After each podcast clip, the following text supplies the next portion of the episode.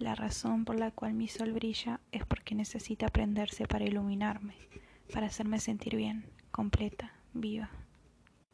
Y mi sol tiene esa única tarea, brillar como la gran estrella que es. De todas maneras, su función no es alumbrarme, ni mucho menos iluminarme. El sol existe y yo decido ponerme bajo el gran poder de sus rayos. Pero es que tienen que verlo, Cualquier persona daría todo lo que no tiene para al menos cruzárselo en su camino. Y lo entiendo, porque yo ya doy hasta mi más preciada posesión y mi más grande sentimiento por verlo brillar y sentirlo cerca mío. Pero como todo, tiene sus desventajas. Puede ser que a veces me olvide de que no soy la única que lo posee o domina sus sentimientos.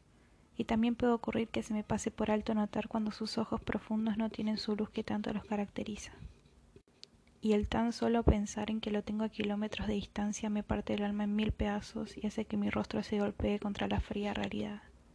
Esa realidad que jamás quiero aceptar. Esa realidad en la que a él y a mí nos separan miles de barreras físicas y obstáculos que harían que cualquiera se dé por vencido al primer intento. Pero yo no soy así.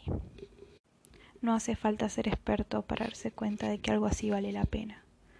Nuestro amor lo vale todo, Vale el intento, los errores, los éxitos. Él lo vale todo. No voy a renunciar nunca a esto a pesar de tener todo en mi contra, porque el día va a llegar. El día donde finalmente corra a sus brazos sin miedo a quemarme, donde mi nariz inhale su perfume y se llene de su esencia, donde mis ojos se encuentren con los suyos y me dé cuenta de que ahí pertenezco, donde los latidos de su corazón se pongan en sincronía con los míos, haciendo la melodía más hermosa que mis oídos hayan escuchado, donde finalmente nuestras almas se unan y seamos uno.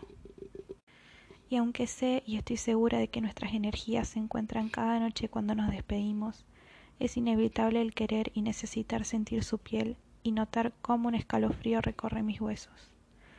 Pero ese día va a llegar. Ese día voy a saber que el dolor no fue en vano y que al fin podré decir que estoy en casa.